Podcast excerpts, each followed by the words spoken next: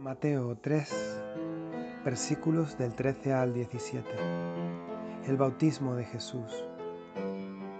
Entonces Jesús vino de Galilea a Juan, al Jordán, para ser bautizado por él. Mas Juan se le oponía diciendo, yo necesito ser bautizado por ti, ¿y tú vienes a mí? Pero Jesús le respondió, deja ahora porque así conviene que cumplamos toda justicia. Entonces le dejó. Y Jesús, después de que fue bautizado, subió luego del agua, y he aquí que los cielos le fueron abiertos, y vio al Espíritu de Dios que descendía como paloma, y venía sobre él.